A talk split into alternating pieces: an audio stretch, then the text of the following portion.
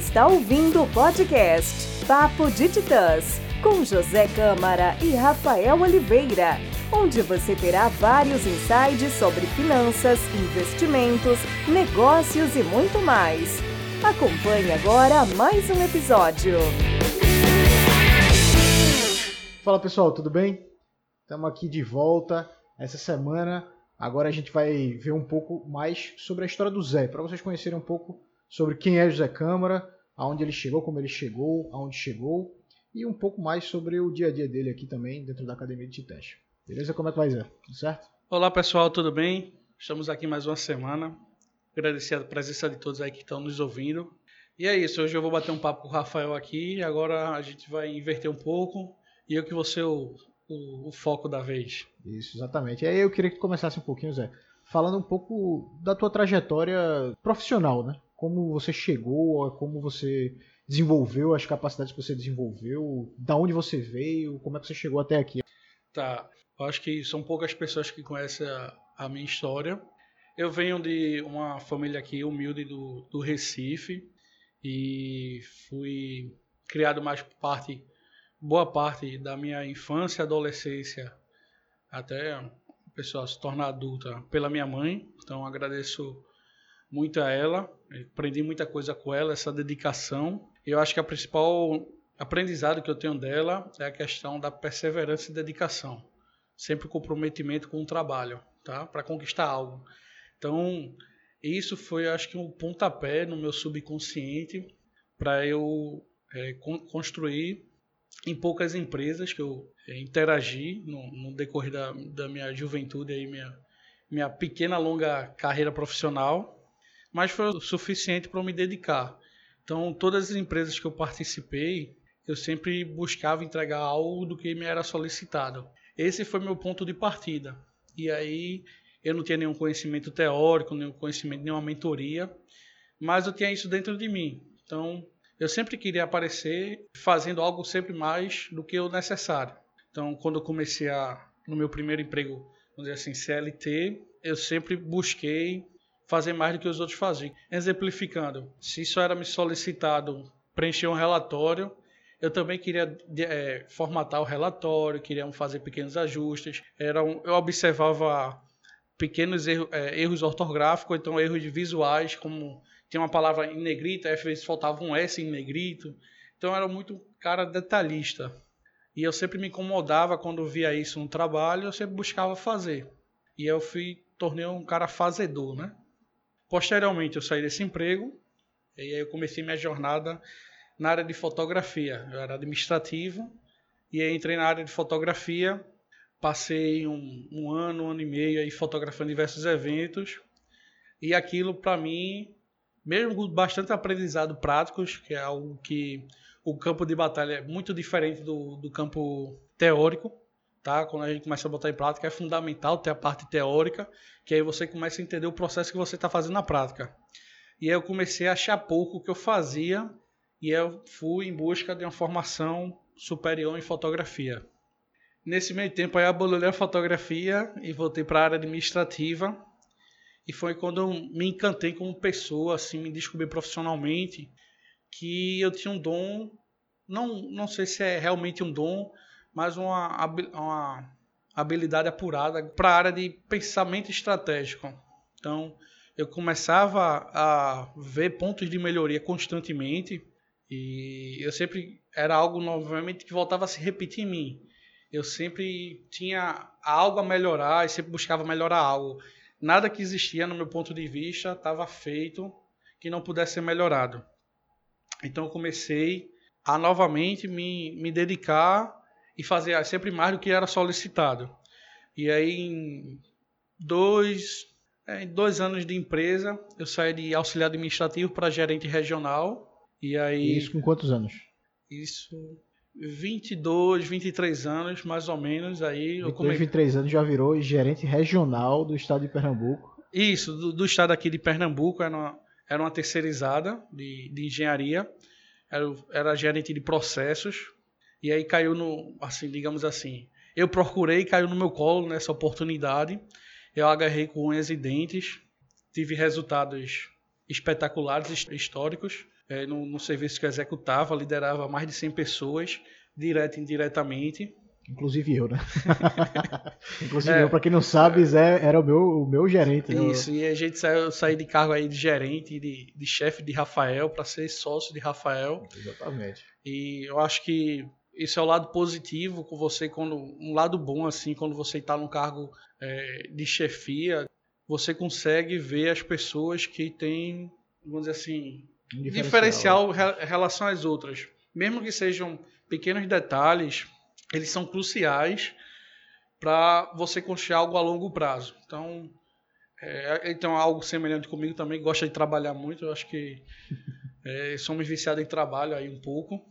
É, mas aí eu tenho que deixar aqui bem claro ao pessoal que eu, inclusive, eu, eu, eu era muito aquele trabalhador burro, sabe? O trabalhador burro, aquele cara que trabalha, trabalha, trabalha, trabalha, trabalha, mas sem tanta inteligência. E aí Zé foi um cara que abriu muito a minha cabeça para isso e me ajudou muito, inclusive, aprendi muito com ele. Aprendo todo dia com esse cara aqui.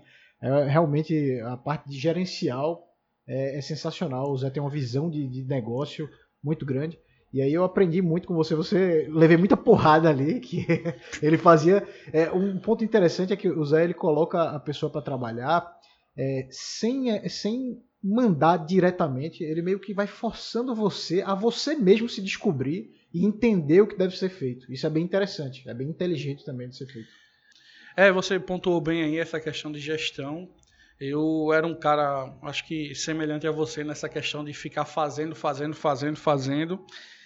Mas aí com o tempo eu comecei a pensar como outras pessoas. Qual seria o papel, por exemplo, qual é a visão de um gerente na empresa. Então, comecei a buscar cursos de qualificação, não, não depois que eu fui promovido, eu fui é, buscando qualificações antes de tornar é, a promoção algo viável, porque normalmente as pessoas fazem o contrário. Primeiro você se promove, depois você se qualifica. Na verdade, você fica esperando a promoção para se qualificar. E ela nunca vem, né? É, é. difícil, difícil. Às vezes pode até conseguir, mas é mais fácil você se qualificar primeiro para depois conseguir uma promoção. Né? E na verdade, eu nem buscava tanto assim a questão salarial. Eu tive mais de 300% de aumento de salário nessa minha jornada, mas não buscava nem questão salarial. Eu buscava mais a parte do aprendizado.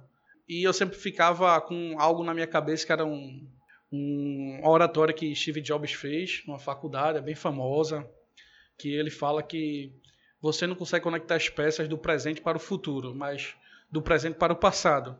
Então eu acreditava de alguma forma aquele aprendizado que eu ia carregando, ele iria me beneficiar algum ponto futuro meu. Então minha dedicação era sempre essa. E hoje eu começo a colocar em prática isso, hoje uma sociedade com o Rafael, eu começo a ver esse, essas peças se conectando, né? A partir do momento que eu tenho aprendizados, mesmo que é, vamos dizer assim, seja subvalorizado naquele momento, mas eu sempre pensava algo mais à frente para construir. Então acho que foi isso algo determinante na minha vida aí na, na parte de, de gestão e é algo não é um algo natural meu. Eu acho que no início, quando eu começava a fazer apenas as coisas de modo automático, não entendia bem as coisas, eu despendia totalmente energia e aí depois eu comecei a gastar energia tentando sair da posição que eu era, para tentar enxergar algo, algo maior. É como se a gente fosse uma engrenagem de um sistema maior e a gente buscasse ser, por exemplo, o relojeiro que consegue ver a mecânica do relógio para funcionar. E aí você não é só o ponteiro, então você tem que se forçar ah. Você acaba saindo da, do, do, plano. É como se estivesse num plano, você sai do plano e enxerga ali longe de fora, né? Isso, a ideia é essa mesmo. É realmente incrível a maneira como você sempre fez isso, que é, pelo menos desde que eu te conheci, é um, é um ponto que é realmente é fascinante. Não é fácil. Não é fácil. Inclusive, é. até hoje eu não, não desenvolvi tão bem isso. Eu estou aprendendo junto com você. Né? E aí, o aprendizado maior aí nessa. nessa... Eu acho que é a maior dificuldade de várias pessoas que eu conheço, que estão trabalhando e tudo mais, é na parte de delegar pessoas. Porque a gente tem um princípio que a pessoa nunca vai entregar da mesma qualidade que você. Só que aí, em um dos cursos de qualificações que eu fiz, eu aprendi o seguinte: você não precisa simplesmente confiar na pessoa que ela vai executar um trabalho. Você precisa entender como funciona a entrada de, de formação e você precisa definir um padrão de qualidade da saída. Então, isso muito na área de projetos, de programação, desenvolvimento. Muitos profissionais não entendem de programação em si, como você chegar lá e decodificar. Mas ele tem que entender uma coisa, aquela função que ele deseja que tem que estar tá funcionando no final. Então ele tem uma pessoa que vai, assim, exemplificando, vai ter uma pessoa que vai codificar o, o aplicativo. Vai, vai, programar, né? Isso, vai fazer a programação e vai ter uma outra que vai testar se está funcionando e ainda você tem um cliente o cliente diz, ó, tá prestando, não tá prestando. Sim. Então, basicamente, eu comecei isso aí não um processo assim, da noite pro dia. Hoje eu fiz o curso, um treinamento com a qualificação, e amanhã eu já tô, opa, já, já sei delegar. E isso é algo que a gente vai construindo com o tempo. Eu ainda, às vezes, me pego assim, mas hoje eu começo, por exemplo, eu tenho uma facilidade maior de delegar para eu buscar fazer atribuições que gerem resultados maiores e venha agregar mais no, no resultado. Tá? Esse é um ponto. Eu, senti eu não sei como. Isso, né? Eu senti isso na pele com o Zé. eu, queria, eu queria até ouvir sua opinião como essa questão de delegar, Rafael. ah, não, eu, eu, senti isso muito na pele com o Zé. Eu, eu, tinha uma dificuldade enorme, ainda tenho, né? Ele sabe muito bem disso. É, é uma dificuldade enorme, enorme. Eu não conseguia delegar de jeito nenhum para ninguém. Eu era uma pessoa muito, muito fechada, assim, muito individualista. Porque é, é, falta de confiança mesmo, né? Você, você sabe do seu potencial, você trabalha muito bem com força, com afinco. E, e você não confia você, no outro, né? E aí você fica com medo de que a pessoa, a pessoa não vai chegar, você fica assim, eu acho que ela não vai chegar no nível que eu gostaria que chegasse, e aí você fica preocupado e aí você acaba com essa dificuldade. E eu senti na pele isso com o Zé, porque ele começou a me passar é, projetos e, e coisas para fazer, tarefas para fazer em demasia, claro, colocando pessoas para que eu gerenciasse junto e que essas pessoas me auxiliassem, mas só que sem falar nada, né? assim, você se vira para você aprender como é que você tem que delegar. E aí ele dava os toques de vez em quando, claro, né? E aí falava, ó, você não está delegando, você não está delegando para a pessoa fazer. E, e aí eu ficava acumulando serviço e eu fui aprendendo na marra. Isso aí eu fui aprendendo na marra mesmo com o é, é porque assim, eu acho que o, o, maior aprendizado do ser humano, o, do indivíduo como, como homem, como adulto, é aprender fazendo. Ah, Se você simplesmente chega para uma pessoa e passa a informação, passa o conhecimento, ela não consegue entender. Mesmo que eu chegasse para Rafael, delega essa atividade, às vezes na cabeça dele ele não, não conseguia desprender daquela função, daquela atividade que precisava ser feita. E aí quando você começa a cobrar pelo resultado da pessoa e consequentemente a pessoa tem que entregar o resultado e eu dou munições para essa pessoa é, conseguir entregar assim, dentro do, do que era estabelecido, né? não adianta também eu pedir que ele me entregasse 20 mil coisas se ele só tem condições de fazer 10 coisas. Então tem que dar munição para ele executar e ele conseguiu com o tempo é, fazer isso. Aí ele, ele mesmo consegue ver a evolução dele diante disso aí. E aí a gente tem um, acho que é um ponto muito comum com as pessoas é sempre se comparar com o outro. Mas eu acho que isso é um erro, deve se comparar com você do passado. Então, Rafael, por exemplo, nessa, nessa lição aí eu queria também ouvir a opinião dele. Quando ele começou a necessidade de delegar e depois que foi o final que ele estava delegando as atividades, como foi essa evolução?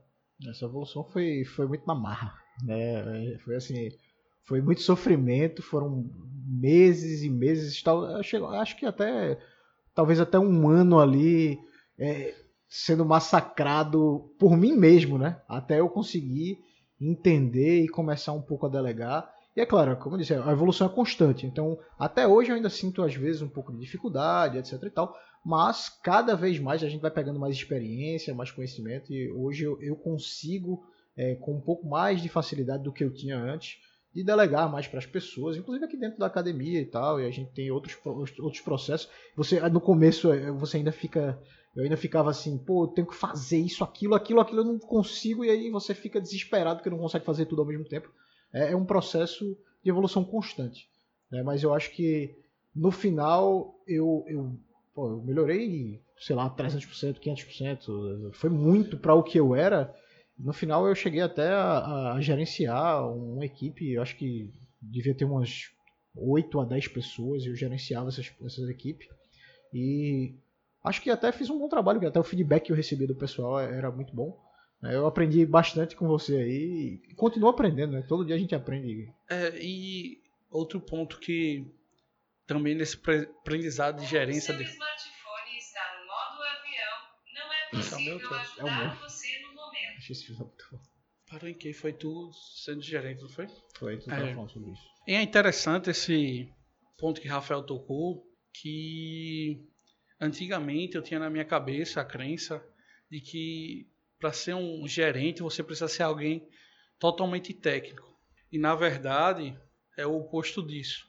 Você precisa ser uma pessoa com desenvoltura de habilidades comportamentais. Então, o ato de você co- conseguir conversar com as pessoas, negociar, você começar a delegar as atividades, você procurar soluções.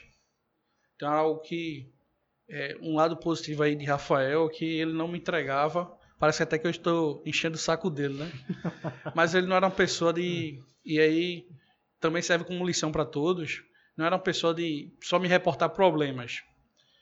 Acho que em última instância ele vinha me reportar o problema quando ele realmente não conseguia Resolveu. aprender, resolver. E aí ele, ó, precisa agora de uma força maior. E é bem interessante isso. Acho que nenhum líder, nenhum chefe gosta só de ouvir problema. Eu acho que você, na sua posição de, de operacional, ou até para o cliente e tal, dependendo, hoje eu tenho, a gente tem empresa, o cliente nunca gosta de ouvir, ah, isso não é possível fazer. Ah, tem que saber quais são as limitações, né? Eu acho que hoje, com o avanço tecnológico, é, a facilidade da informação, muitas coisas são possíveis fazer, mas dentro de uma, de uma limitação, seja ela financeira ou limitação técnica.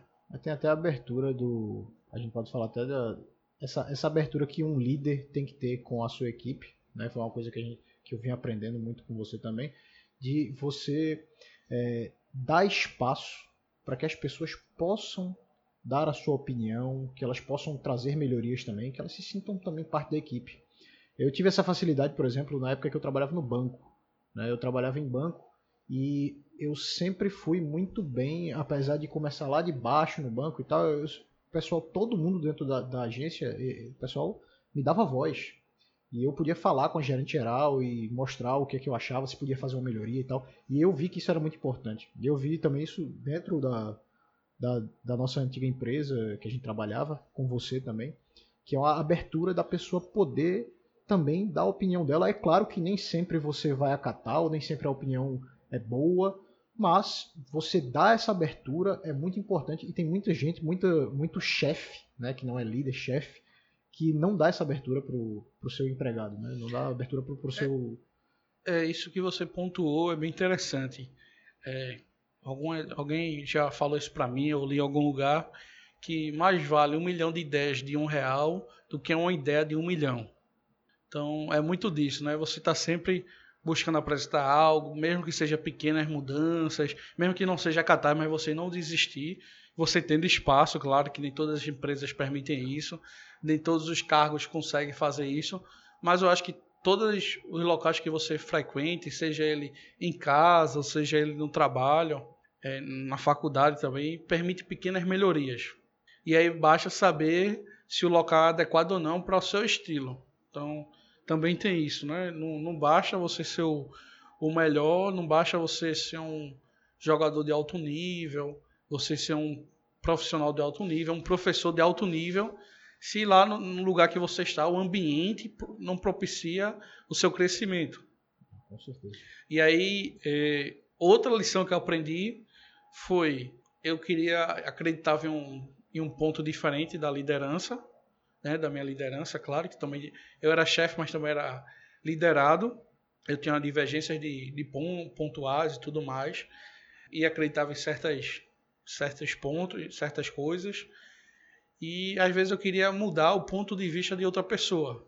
E ali na negociação é possível tal, mas nem sempre você ganha. Então, às vezes eu ficava chateado e eu comecei a perceber que não era a pessoa que precisava mudar, era eu que enten- precisava entender meus limites. Então, é algo também importante aí.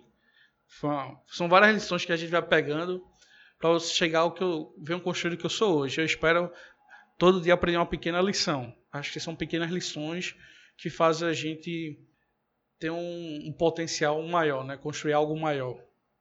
É, perfeito. Aí já exatamente chegando até hoje, aí eu queria que tu deixasse aí para o pessoal entender um pouco mais hoje aqui dentro da academia é, como é que funciona, o que é, como é a estratégia, o que é que, o que, é que você anda fazendo aí para o pessoal entender mais ou menos como é que a gente está funcionando aqui.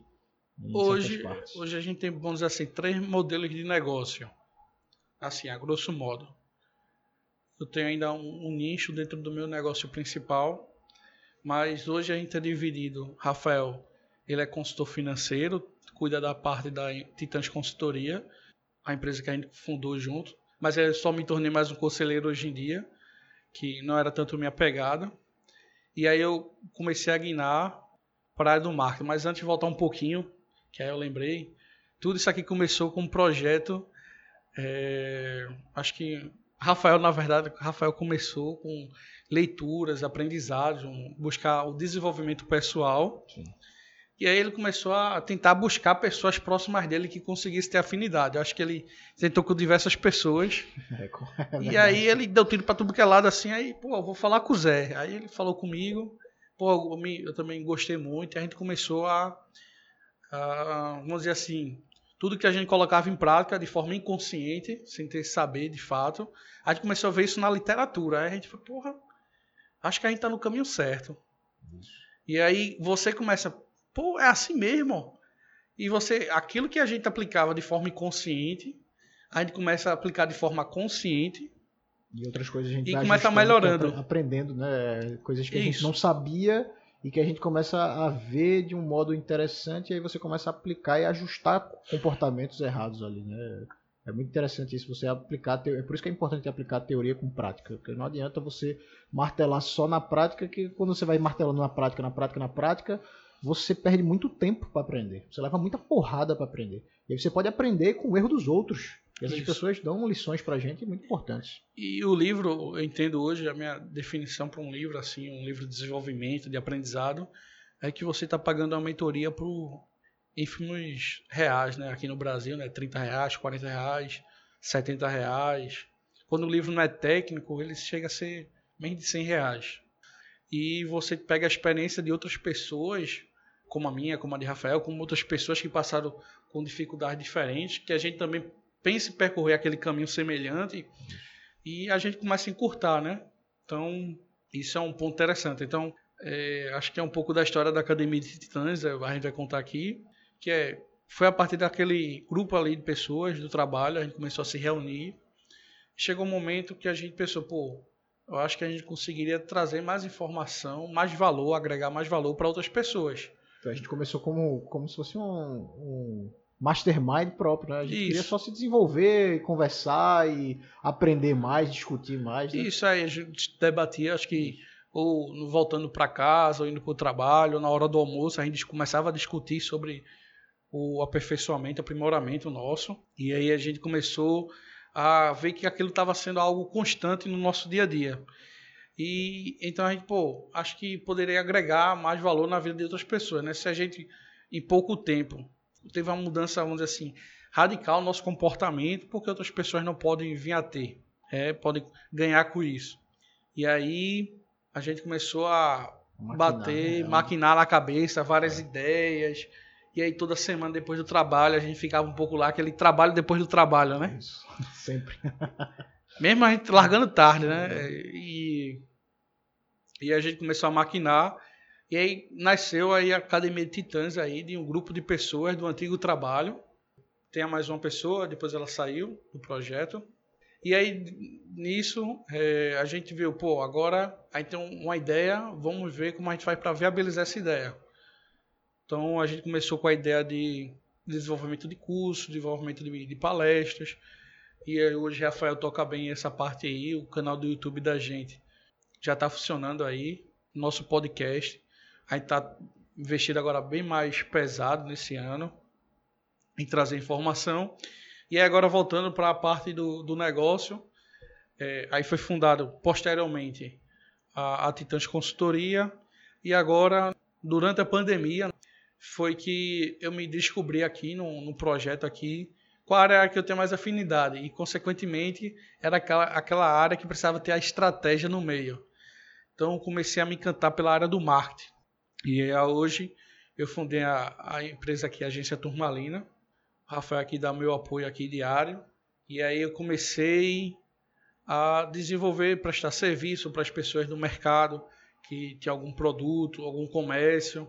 Isso durante a pandemia, né? Então foi acho que a pandemia de certa forma, mesmo tendo um cenário ruim para diversas pessoas, ela também trouxe aprendizados para milhares de outras pessoas. E a gente buscou se reinventar aqui, trabalhar diariamente, é, buscar alternativas. Que isso é um, um ponto interessante também de quem está à frente de algo. É sempre buscar soluções. Não, não basta você insistir, né? Você tem que encontrar alternativas diferentes, né? Todo dia você pega uma rota que tem congestionamento, porque você não pode abrir o Waze e olhar rotas alternativas para chegar no mesmo caminho. Então hoje a gente está tá bem aí a presença do digital. Eu busco me especializar também como estrategista digital, mas de, de fato acho que eu gostei muito mais é, do nome marqueteiro. É algo de grande valia aí para mim hoje. E, e, é bem conta, interessante. Conta um pouquinho, Zé, pro pessoal. É, fala um pouco sobre essa questão do, do marketing e o que é que a, o teu aprendizado com gestão, a parte de gestão, tem te ajudado nessa parte, principalmente de estrategista digital, né? Que você tem, tem feito muitas é, mentorias e tem trabalhado muito com outras pessoas também é, com outros clientes com relação ao que é que tem, agregou junto essa junção de gestão com marketing? Ajuda, não ajuda, tanto faz? Como é que funciona? Então, o, o marketing eu vejo da seguinte forma, assim, é um resumo grotesco que eu vou fazer, mas ele vai dar visibilidade a você. É uma ferramenta que dá visibilidade. O marketing nunca vai ser o fim, ele é sempre o meio. Então, é, se você olhar a Coca-Cola, ela não te vende Coca-Cola. Ela te vende um conceito. Um conceito de quê? Beba é Coca-Cola e seja feliz. Você nunca vai ver alguém triste no comercial da Coca-Cola. Sempre são pessoas felizes, sempre estão curtindo momentos. Então ela começa a martelar isso na cabeça das pessoas. Entendeu? Então, se a Coca-Cola fosse ruim, independente do volume financeiro que ela colocasse, ela não, não teria sucesso. Ela só ia, vamos dizer, se caminhar mais rápido para a decadência. E a gente teve diversos outros cases aí de empresas que foram dessa forma. Não adianta simplesmente você injetar dinheiro, fazer o um melhor anúncio, melhor propaganda, se você não tem um ótimo produto, entendeu? E aí, fora isso, você começa a ter, abre espaço para concorrência. Então, como você quer se posicionar no mercado? Então, se a gente pegar o case aí também da Kodak, a Kodak era uma das maiores empresas do mundo, se não a maior empresa do mundo na área de fotografia, junto da Fujifilm. E ela simplesmente não quis ver a, a mudança no mercado para a área de, do digital. Ela sempre foi uma empresa ali de analógico, fez diversas campanhas e tudo mais, e ela não quis mudar aquilo. Então outras empresas surgiram e abarganharam aquele espaço. Quando ela tentou mudar, né? E já... quando ela tentou mudar, já era tarde demais, né? Então é o gasto do, da mudança. Então hoje a gente tem, por exemplo, celulares, quantas marcas de celulares deixaram de existir devido à qualidade, devido a problemas que vinham aparecer. Então a gente tem, tem um exemplo que era a Nokia, né? Era ruim de quebrar. É. Então todo mundo conhecia o celular da, da, Nokia e dizia, pô, esse celular é bom aqui que ele não quebra. Você joga no chão e não quebra. Enquanto outros celulares hoje, você pega um celular, cai no chão e ele quebra. Então é, são várias formas aí que o marketing pode enaltecer sua empresa, ele pode destruir. E, e aí começa a ver a necessidade dos, dos negócios locais que são frágeis, que eles estão distantes, ele meio que tem uma visão da, vamos dizer assim, da Kodak, e eles não buscam se aperfeiçoar. Ou e aí não é somente uma falha de marketing, é uma falha também na gestão. As pessoas não são é, treinadas, não são educadas, não, não aprendem nada na escola sobre empreendedorismo. A gente é educado no ensino médio para passar no vestibular, no vestibular, depois que você entra na faculdade, você é obrigado a concluir. Você só quando chega no mercado de trabalho, você vai ser no máximo algumas faculdades desenvolvem o trabalho para você ser emprega, empregado de alguém, né? Ah, pois é, até se você pegar a faculdade de administração, é, minha irmã é formada em administração né, na, na UPE, que na época era a terceira melhor faculdade de administração do país, né, num conceito altíssimo.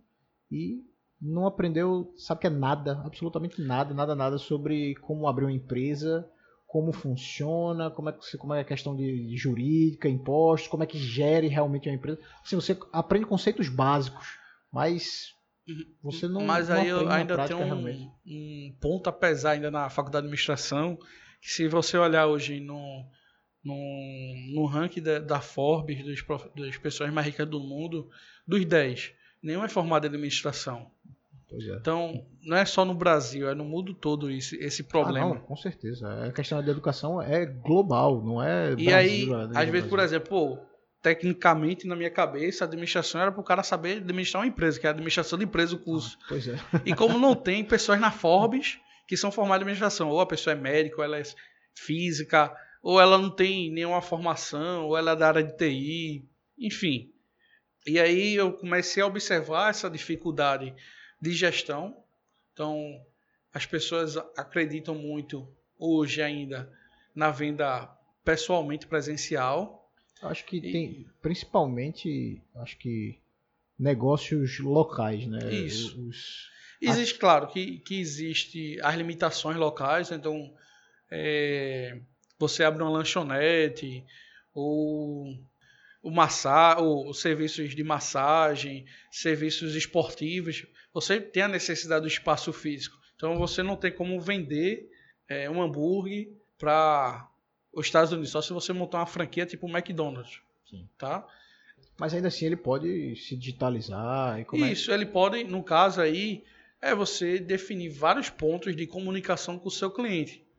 Que hoje eu acredito em dois pontos principais que, que determinam agora o rumo das empresas. O primeiro é relacionamento com o cliente e o segundo é atenção. Primeiro, relacionamento com o cliente. Hoje, o questão de preço não está sendo tanto um diferencial, porque chegou num limiar agora que a margem já é apertada para basicamente todas as empresas. E aí o que você faz para aumentar um pouco mais seu preço é você agregar valor. Esse é o primeiro ponto, a pessoa identificar que vale a pena pagar um pouco mais porque ela vai ter um, um produto melhor, um serviço melhor. E, consequentemente, o relacionamento. Né? Então, é, teve um caso recente aqui negativo, até ontem. É, Eu precisava fazer uma autenticação do documento. Hoje, basicamente, muitas coisas a gente consegue resolver pelo WhatsApp. A gente não tem mais aquele hábito, ah, vou ligar pro telefone, perguntar. A gente liga, claro, mas é sempre, em, vamos dizer assim, no segundo momento. Primeiro momento, a gente tenta buscar uma facilidade ali de troca de mensagens. Então, mandei mensagem pro cartório. Isso, uma da tarde, duas da tarde. Não respondeu. No dia seguinte, hoje, fui no cartório, fiz toda a movimentação que precisava fazer de a, a parte burocrática. Voltei, cheguei no escritório, aí chega a pessoa e pergunta: qual informação o senhor precisa? Então, um dia. Um dia acontece muita coisa hoje no mundo dinâmico que a gente tem. É, se, se fosse um mercado, por exemplo, competitivo, né? O, o cartório, a gente sabe É. que, que não, é, não é um mercado competitivo, mas se fosse, por exemplo, uma lanchonete. Ela tenho- perdeu a venda, Eu tenho certeza que não só perdeu a venda, como perdeu o cliente. perdeu o cliente, né? Não é só uma venda, são todas as É, vendas. e- E, e ainda tem a questão do, do boca a boca, né? E a compartilhamento em rede social. Então, um único cliente insatisfeito, antigamente, era só um único cliente insatisfeito. Hoje é muito mais do que isso, né? E, e não só o cartório, você falou que é uma empresa, é uma, não é uma empresa privada, é uma área competitiva, mas principalmente lanchonete. Então, às vezes, eu estou conversando com alguém ou vou fazer algum pedido e eu sinto ali um pouco de é, descaso, falta de atenção, é, a informação incompleta, ou, ou não vem do jeito que eu quero, eu já basicamente corto aquele restaurante na minha lista. E é, isso também não é só com, com atendimento, né? Se você é, troca, às vezes, a administração do restaurante, às vezes se torna o melhor restaurante do bairro, mas você sempre vai ter a lembrança negativa daquele momento, que, querendo ou não, lembranças negativas deixam marca muito maior do que momentos felizes. Ah, com certeza. Eu passei por isso, inclusive, agora nesse, nesse começo de ano. Eu fui pro interior de Pernambuco, né, na casa da minha sogra, e a gente foi. Tava, tava, o pessoal tava querendo comer sushi. Eu fui no restaurante comprar lá e tal. E aí cheguei lá, pra você ter ideia, o, o cara, o pessoal que ia me atender, a gente tinha mandado uma mensagem também no WhatsApp, mesma coisa, ninguém tinha respondido e tal, eu fui lá. Quando eu cheguei lá, cidade pequena é mais fácil. E eu cheguei lá, o cara tava com o celular atendendo, e aí eu fui perguntar a ele se eu podia fazer o, o pedido lá diretamente com ele e tal, o garçom. E aí ele começou a reclamar, ah, não quero mais saber esse telefone não para de tocar, deixa esse WhatsApp pra lá, não quero saber, e cansado, não quero saber não. Aí daqui a pouco eu vejo o teu aí, boy, não sei o que, foi embora lá pra dentro. E depois de um tempo que ele voltou, aí você, você vê que é, o, o, cliente não está em primeiro lugar, as pessoas não, não percebem, elas não, ainda não percebem, eu acho que não percebem o quão mal faz e principalmente a facilidade que o mundo digital traz para eles, até diminuição de Se custos conectar, também, né? e diminuição de custos até para uma pessoa dessa. Por exemplo, eu, eu, conheço alguns restaurantes que têm pessoas específicas só para atender uh, pedidos de WhatsApp. Então tem um funcionário só para isso, para que não perca nenhum tipo de pedido e tal. E tem aplicativos. É, controla não só o WhatsApp, as outras plataformas de, de pedidos, de, né? E aplicativos, pois Isso. é. É, e outro ponto, que é a questão da atenção. Hoje a gente vive num mundo bombardeado de informação. Então, se a gente pega o celular, abre o Instagram, é, ou YouTube, que eu utilizo mais, você, em uma hora, você navega de fofoca a política, a futebol, isso eu como homem, né?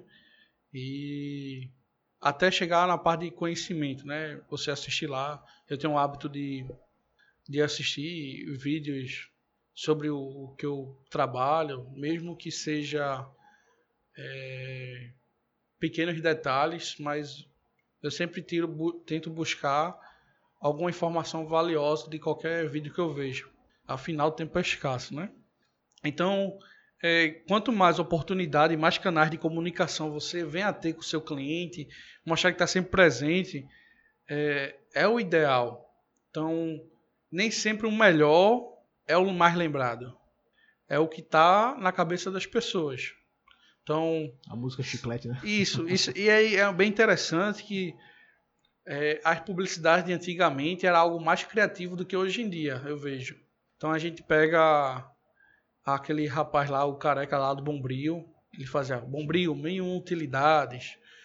Tanto é que o Bombril se tornou referência, vou dizer, a marca do produto, maisena até, que o pessoal, ah, vou comprar maisena, e na verdade é amido de milho. Nescau, mesmo que você compre Todd. Então, são esses pontos que a, a publicidade trabalhava mais antigamente, que hoje eu sinto falta, né? Que o importante é você transmitir a mensagem que está presente na cabeça das pessoas. Eu acho que o papel do, do marketing com a publicidade é esse. É, transmitir a sua mensagem, claro, de um produto positivo e sempre ser lembrado. E o, o pequeno, o pequeno empreendedor, é, por exemplo, as pequenas lanchonetes de, de bairro, restaurantes, é, uma lojinha de roupa, como é que como é que ela poderia trabalhar a parte digital? Tentar dar um, uma ajuda para as pessoas, mais ou menos. Pode ser um exemplo específico. Você pode falar assim, ah, o lanchonete poderia fazer assim, assim, assim. O que é que deveria fazer? Por exemplo. Como é que você ajudaria com a estratégia digital dela? Como é que você ajudaria nessa, nessa questão da consultoria de marketing? Como é que funciona isso aí? Por exemplo, alguém que tem, vamos pegar lanchonete, que é algo bem físico e específico, né, de uma determinada área. E a gente teve um boom aí de hamburguerias artesanais, né? Então, primeiro momento, quando você entra em contato com a lanchonete, é pelo WhatsApp. E aí você vai, vai e solicita o cardápio. Já no meu ponto de vista aí, existem aplicativos até gratuitos que você automatiza essa parte do cardápio. Tem muita gente, nem, nem cardápio tem, né? Isso. E aí você já tem aí um ganho de tempo. Então a pessoa basicamente recebe o pedido, confirma e já passa para a cozinha. Então, nesse caso aí que você falou especificamente da foi comprar o sushi, e o cara lá tava respondendo, não tinha respondido a mensagem e tudo mais. Existe um aplicativo, você já automatiza isso, coloca lá o cardápio, você chegaria lá, eu quero esse pedido aqui, vou retirar em local, é para entrega. Retirada no local, a pessoa receberia a informação, passava para a cozinha e a cozinha já executava. Isso é um primeiro momento quando a pessoa chega até o estabelecimento, né? A pessoa já conhece o estabelecimento, quer iniciar ali, quer comer, quer fazer seu pedido. E no momento anterior, que ainda que a pessoa não conhece o estabelecimento. Então, é, hoje, eu acho que o canal que todo mundo tem acesso a um braço de distância é o Instagram. Então, é o ideal que todas as empresas você que tenha negócio físico, esteja presente no Instagram.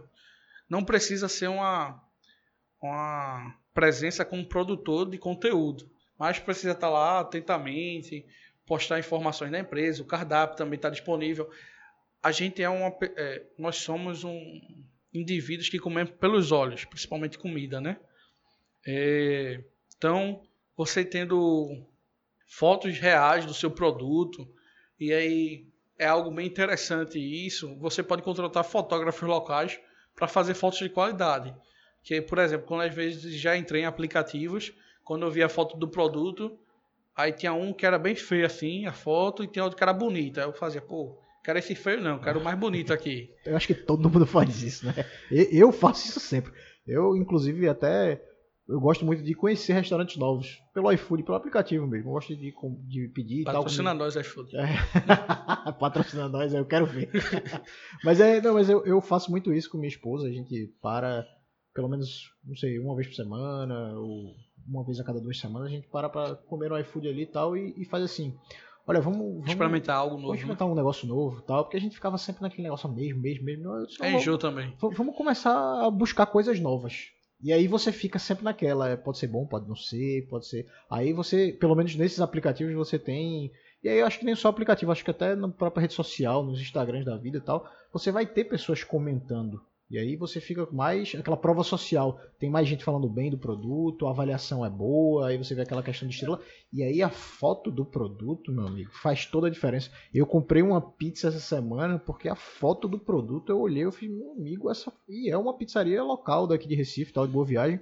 E eu comprei sensacional, sensacional. E, e vou, por exemplo. Não vou nem fazer o jabá aqui. Eu poderia até fazer o jabá aqui, né? Posso fazer o jabá aqui da, da, da, da pizzaria? É, é, a Vikings Pizzaria. Pra quem é aqui daqui de Recife, muito boa, muito boa mesmo. Valeu a pena. E é interessante isso aí que nem todos os locais o iFood instalado, né? Tem um atendimento. Ah, sim, pois é. No então, interior do, do, do país. Na segunda alternativa, assim, longe das capitais que não tem um iFood, que você com facilidade chega lá e tem a, você consegue pesquisar. O Instagram a gente não consegue pesquisar. É mais difícil, né? Então, uhum. quando você conhece, existe aí outra forma que eu posso falar também, é ter a empresa no Google. E é uma ferramenta bem interessante, que é o Google Meu Negócio, que a gente presta serviço disso. Mas é uma ferramenta gratuita do Google, que te posiciona principalmente para pesquisas locais. Então, quando eu faço uma viagem, eu estou em outro bairro diferente aqui do meu tradicional, da minha área de zona de conforto, digamos assim, do, dos alimentos, eu sempre coloco o que eu quero comer e a localidade que eu estou. Isso. E aí ele sempre vai apresentar os restaurantes próximos. Você bota lá hambúrguer João Pessoa, Isso. hamburgueria João Pessoa, Isso. aparece. Por né? exemplo, é, no ano passado eu fui para São, é, São Miguel dos Milagres, e aí eu fui comer, eu botava lá, hamburgueria próxima, aí dava a localização lá. E é uma ferramenta gratuita que simplesmente você se cadastra lá e aparece para essas pessoas. Então, quantas empresas não deixam de aparecer, é, deixar, deixam de vender, na verdade, porque não, ela não aparece na localidade hoje. Então, os jovens estão cada vez mais pegando o celular para fazer alguma compra antes, e elas pesquisam. Quando pesquisam, não encontram informação. Ah, às vezes tem um, um produto melhor ali próximo de você, mas só aparece o seu concorrente que é mais distante que você e cobra às vezes mais caro. E a pessoa compra lá, que é a única que aparece para ela a informação. Ela não, não é do local. E o segundo momento é você fazer anúncios patrocinados, que é, acho que é bem comum hoje você, a cada três, quatro imagens que você passa no Instagram, aparece lá patrocinado.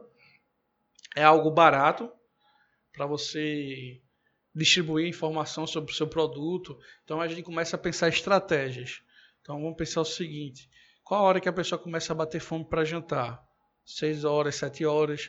Então seria os horários que você faria seu anúncio. Então a pessoa. Então, a pessoa pode escolher até o horário que vai aparecer. Horário, você... localidade. E aí a pessoa fixa, por exemplo, ah, eu só quero aparecer de tal hora, tal hora. Isso. E ainda você consegue ainda fazer.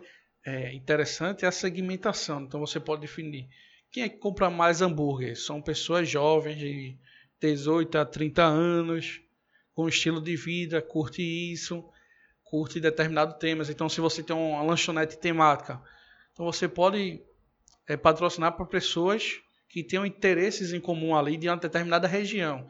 Então, não só no, no Facebook, como o Google permite isso.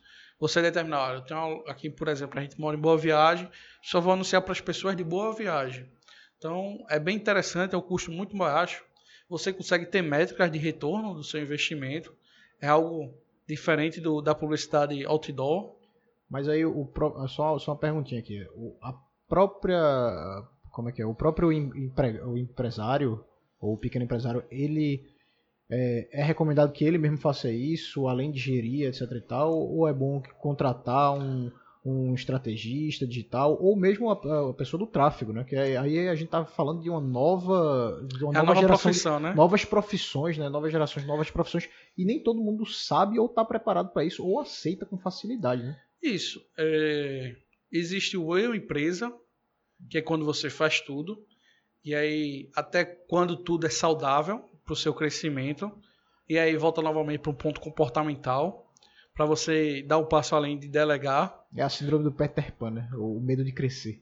É que muita gente passa por isso. Né? Não, não, quer delegar e tal. Isso, e acaba. Assim. Pra mim tá confortável aqui, eu faço Dependendo assim. do que seja, você não consegue fazer tudo. Aí, de fato, por exemplo, você tem uma lanchonete. Eu acho que você não consegue fazer hambúrguer, você não consegue fazer WhatsApp e você não consegue entregar. Acho que aí pelo menos são três pessoas. Pode, pode até conseguir, né? Mas não deve ficar muito bom, não. Né? É, não o não... atendimento não deve ser muito bom, as coisas não devem ser tão. Não, mesmo que seja bom. Vai chegar num momento que é o seguinte: o produto vai ter que ser barato para competir com os outros. Só que, por exemplo, ele levaria uma hora para fazer um hambúrguer, fazer o atendimento, fazer um hambúrguer e fazer a entrega. E aí a pessoa só pede um hambúrguer de 15 reais. Nesse meio caminho vai aparecer outras pessoas pedindo aí o negócio deixa de se tornar viável, entendeu? Então, às vezes é melhor você ter uma pessoa lá para atendimento e ela vai lá e faz o pedido, faz a entrega a outras pessoas. E aí, se você consegue é, estudar, ter tempo para você se dedicar, que também é um pouco complicado inicialmente a curva de aprendizado, aprendizado eu acredito, para você fazer anúncio e tudo mais. Com o tempo se torna também, você consegue automatizar então eu consigo fazer um anúncio para daqui a um mês programar. Só que aí você precisa ter tempo, né? E, e aí a gente vai voltar para outro problema. Na verdade, vai começar um novo problema que é a questão de foco. Se você não tem foco, você consequentemente você não tem resultados bons ou excelentes. Você vai estar ali na média e até quando é saudável, entendeu? Quando você está começando, às vezes a gente tem que saber um pouco de tudo, mas sempre é faltando lá no começo, é sempre buscar ter uma visão maior de onde você quer chegar. Nem todo mundo consegue ter um, nível de gestão e tudo mais, aí você contrata outras pessoas para delegar, para cobrar de você resultado e volta para aquele ponto, né? Você se torna vulnerável, que se você não conhece, a pessoa pode lhe enganar, mesmo que seja uma pessoa de confiança. Eu tive contar mais uma história aqui que foi quando eu fui fazer, me, tirar minha habilitação. E aí tava, tava até promoção na época da autoescola, fui lá, paguei para quem tava pagando à vista, fiz o pagamento à vista. E aí quando começou, era uma autoescola conhecida aqui no Recife, não vou citar o nome por motivos óbvios. E aí quando começou, ó, daqui a 15 dias, quando eu fiz o pagamento, começam as aulas teóricas. E aí chegou os 15 dias, cadê as aulas? Aí no final, depois de um, de um mês mais ou menos, começou as aulas, começou lá a parte teórica. Só que chegou o momento das aulas práticas. E aí, cadê os professores? E aí depois a gente descobre lá que o, o filho do dono tinha desviado dinheiro e pega o dinheiro de todo mundo. E teve uma maior complicação. Então, se você não está presente no seu negócio aí, então você não, não, não, não define os né? processos né, que são necessários. Então, se você tem uma autoescola, então você precisa ter alguém para dar entrada do pagamento dos alunos, tem alguém para verificar, tem alguém para fazer auditoria. Então você começa a ter processos definidos e aí você começa, opa, se daqui para cá diminuir, aconteceu algum problema aqui. E aí quando você tem tudo aí formado, é uma formação de quadrilha, que nada presta, é uma formação de quadrilha. aí você é. Mas voltando aí ao assunto, você precisa ter foco, você precisa ter um pouco de noção para poder conversar. É, e aí é algo interessante que eu não contei no início, que é um pouco da, da minha história. Eu estava eu saí de um, de um, de um auxiliar administrativo, assistente administrativo, para cargo de gestão de um, de um local totalmente técnico. E eu não tinha conhecimento técnico, tinha embasamento técnico nenhum. Meu conhecimento era dali e saber dar resultado. E eu fui aprendendo todo o conhecimento necessário no campo de batalha. Só que para isso eu preciso o quê? Comportamento, né? De ir atrás. A sede de aprendizado. É o comportamento de querer, pô, eu, já que eu não sou bom nisso aqui, eu posso buscar ser melhor em outro ponto, que as pessoas são frágeis. Então, isso também foi um ponto importante aí, é, que eu acho que facilitou a, a, visão de, pô, se eu sou ruim desse lado esquerdo aqui, porque eu vejo que o pessoal é fraco no lado direito, então, e o pessoal aqui, contrapartida, é bom no lado esquerdo, então eu vou para o lado direito e faço esse contrabalanceamento, né? Então, acho que o empreendedor está muito mais no foco comportamental, entender, gerenciar, não é a parte técnica. Então, você, qualquer pessoa pode ter uma construtora. Dentro dessa parte de gestão, a gente tem a parte técnica também, né? Também Isso, existe mas... a parte técnica que é necessária para você saber gerenciar bem e tal, números e etc, processos. Ah, sim, existe aí... conhecimento técnico também um pouco, né? Mas o conhecimento técnico que eu falo é a especificidade do negócio. Sim, sim, entendi. Eu falo o, técnico é, por exemplo, uma empresa de engenharia, você não precisa ser engenheiro para tocar empresa... o negócio. Isso. Isso você não precisa ser químico para abrir uma empresa de, de química. Você precisa saber gerenciar o negócio em si.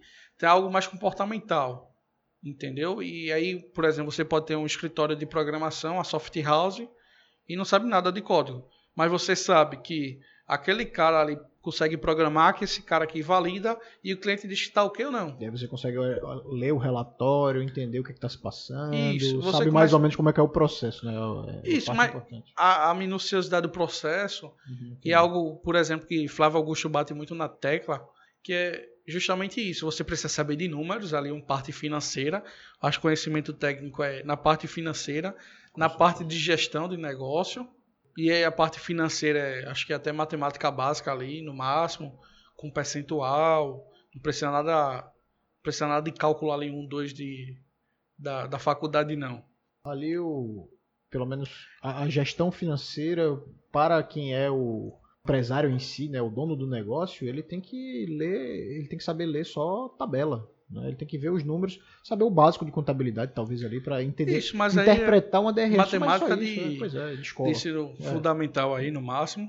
Isso é verdade. E a outra coisa importante é a parte de vendas, que é algo que as pequenas empresas não conseguem passar do segundo ano, porque elas não conseguem ter caixa. E é justamente isso, a parte financeira e vendas, é e é um terceiro mais, ponto também. Eu acho que é uma das partes mais desafiadoras, né, hoje para. É porque é chato. E tem ficar vendo a minuciosidade dos números. É, vendas aqui, pelo menos eu acho que, não sei, acho que no mundo todo, não só no Brasil, né, as pessoas tomam como uma coisa muito ruim, chata, negativa. Porque é, antigamente os vendedores eles vendiam só para bater meta, eles não se preocupavam com o cliente em si. Então Isso pode venda. recebendo ligação atrás de ligação. As pessoas associam muito essas vendas de telemarketing e tal, é, como se fosse venda para qualquer isso, coisa. Isso de fato é chato. Mas é, é, o que funciona, né? Se as empresas grandes continuam fazendo, é porque funciona, né? Então a gente não pode também tirar todo o mérito. E acho que o segundo, acho que o terceiro problema aí que na área de finanças, além da falta de conhecimento que a pessoa tem de finanças, é, não conseguir vender, realizar boas vendas, é a parte de misturar as finanças pessoais e profissionais. Acho que que você pode comentar disso aí, Rafael? É, eu acho que essa é uma das maiores dificuldades do, dos empreendedores, né? Dos autônomos, profissional liberal, um cara que é um pequeno empresário, principalmente, né? Essa dificuldade que eles têm de dividir o, o caixa da empresa com o Prolabore. Muitos nem têm Prolabore, não sabem o que é isso. É, eu já vi muito, muitos casos assim. E é, é complicado porque assim, você tem o um negócio, você tem que ter todo aquele planejamento, aquela parte financeira, você tem que ter é, elaborado o que é que vai para investimento, qual é a parte de marketing, você tem que ter todo o processo e além disso você tem que sobreviver. Né? Então o dono do negócio ele tem a vida pessoal dele e ele tem que tirar dinheiro. Ele tira dinheiro de onde? Da empresa dele. Mas aí ele tem que tomar cuidado para ele não tirar demais. E aí ele tem que ter um planejamento, por exemplo, como não é, é, as empresas não têm como um salário fixo como CLT, né? Então você pode ter um mês que você ganhou muito dinheiro na empresa, você faturou muito. Aí você acha que é todo o seu salário, lucro, é e todo o seu salário, né? toma uma parte muito grande. Aí quando vem um mês ruim, que você ganha muito menos, você tira todo o salário e não consegue nem pagar o custo. Aí você fica quebrado, aí você fica desesperado e não sabe como é que é. Aí quando você mistura tudo, você acaba se endividando na empresa, com seu CNPJ, e acaba se endividando também na sua vida pessoal, no seu CPF. Então é um problema muito grave. Eu acho que é, dos pequenos empreendedores, principalmente, acho que quando chega ali no médio, ele começa um pouco a profissionalizar um pouco mais e tal. Nem sempre, né? Mas eles começam um pouco mais, pelo menos uma parte, a profissionalizar um pouco mais e tal, entender É um porque ele mais do começa a delegar, né? Isso. E, e- e um, um ponto interessante aí que você tocou é que as pessoas acham que todo lucro é salário. E na verdade não é. E aí também outro, outro ponto importante é que você às vezes diz, "Eu não, eu tenho que ganhar 5 mil reais. Mas o carro que você faz, você pagaria para a pessoa 5 mil reais para ela executar a mesma atividade que você? Claro, quando você está no papel de gestão, de gerência, o salário tende a ser maior. Quando você está no operacional, o salário tende a ser um pouco menor. Você também tem que ponderar isso. Às vezes a pessoa se torna lá a parte operacional, um, um empreendedor, É, e na saber- verdade tem que saber quanto fatura, né? Porque É. tem gente que faz assim, ah, eu tenho um, um lucro, mais ou, mais ou menos, um lucro médio na empresa de, sei lá, 10 mil reais, lucro líquido. E aí eu quero ter um salário de 10 mil reais. E aí, como é que a empresa sobrevive?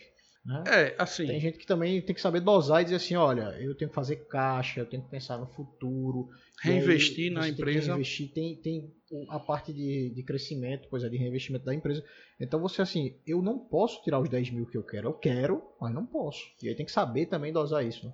É, e, e aí a pessoa tem que, além disso, como você falou anteriormente, a pessoa tem que. Tem meses que tem, vamos dizer, um superávit de 10 mil e tem outros que tem um déficit de 2 mil. Então você tem que, no final do ano, então final do trimestre ou semestre, você tem uma média. Né? Então você tem que também se encaixar ali. Por exemplo, se você no mês tira 10 mil e no outro fica prejuízo, lá vai você tirar seu dinheiro novamente de 10 mil do seu salário 2 mil para botar na empresa. Não era melhor você receber 3, 4 mil de salário e ter um caixa na empresa para ela ter um, um fôlego aí durante meses de baixa, né? Então a importância também de construção de caixa e esse- esses são os pontos, acho que na área de finanças, né? Ah, Eu acho que a gente já tá passando um pouco da conta aqui. A gente já tá mais. Eu não, eu não sei, acho que quase uma hora aqui, ou talvez mais de uma hora, não sei bem. Já conversando, a conversa vai fluindo, né? A gente vai conversando fluindo e tal. É essa é a proposta do podcast novo, tal. É o novo conversar mais. modelo. é, É, e- mas aí a mais. gente tem que encerrar aqui. Vamos, vamos fazer aí. É, dar uma, uma mensagem final aí pra gente encerrar e a gente continua nas próximas semanas. A gente vai conversar muito mais com mais assuntos aí. Então, Rafael, já que a gente vai fazer encerramento, queria deixar uma mensagem aqui pro pessoal. Não adianta você, dependendo do o que você vai fazer hoje, depende do onde você quer chegar, tá? E é a partir do- dos seus objetivos que você determina os passos que você precisa dar. Então, no meu ponto de vista, e foi assim que eu fiz comigo, né? É, eu imaginava um dia, não quando, não sabia a data, que eu ia ter o meu próprio negócio e tudo que aconteceu, eu lutava para aprender. Era aprender, aprender, aprender, aprender. Para que chegasse um momento eu estivesse preparado, mas não estava, tá? É A algo... gente nunca tá. A gente nunca tá. A gente nunca se sente preparado o suficiente. Esse é um dos problemas, né? E a dificuldade de começar é essa. Você nunca se sente preparado e nunca quer começar e nunca quer começar. Isso, e aí é, é aquela, entra num, num limbo de, de viver só na teoria, né? A pessoa estuda, ah, mas eu não estou preparado. Mas eu acho que tem que dar o primeiro passo. Se precisar aí, pode mandar mensagem para mim, para o Rafael, para tirar dúvidas, pedir orientações também. Eu não sou um, um guru, mas acho que eu já tenho um, um pouco de bagagem que eu possa contribuir aí com todos. É, se você tem um negócio, e aí, não, não somente para negócio, né? Mas se você tem um negócio, precisar de orientações de marketing, pode entrar em contato também. E não é somente empresas que precisam ter marketing, a pessoa, pessoa física também precisa se posicionar, né? Como ela é vista diante do, do meio de trabalho dela, no trabalho dela, como ela é vista, como as pessoas encontram ela, como ela é, é lembrada pelos os colegas de trabalho. Inclusive, depois a gente pode fazer até no próximo podcast falar um pouco sobre ah, o LinkedIn, né? Falar um Isso. pouco a, a importância de, de trabalhar essa parte do marketing no LinkedIn e tal. Isso. Não só o LinkedIn, até as próprias redes sociais, Sim, claro. pessoais, o Instagram, As dependendo. pessoas olham, né? Os gerentes Isso. olham hoje em dia. Tem que tomar cuidado com isso. Mas isso é para outro podcast. Isso. É, acho que seria isso. É, queria agradecer a vocês aí por escutar a gente novamente aí mais um podcast, mais um episódio e até a próxima segunda. Fui. É isso aí. Vocês sabem que podem contar comigo sempre e que eu sigo torcendo pelo teu sucesso. Forte abraço e até a próxima semana.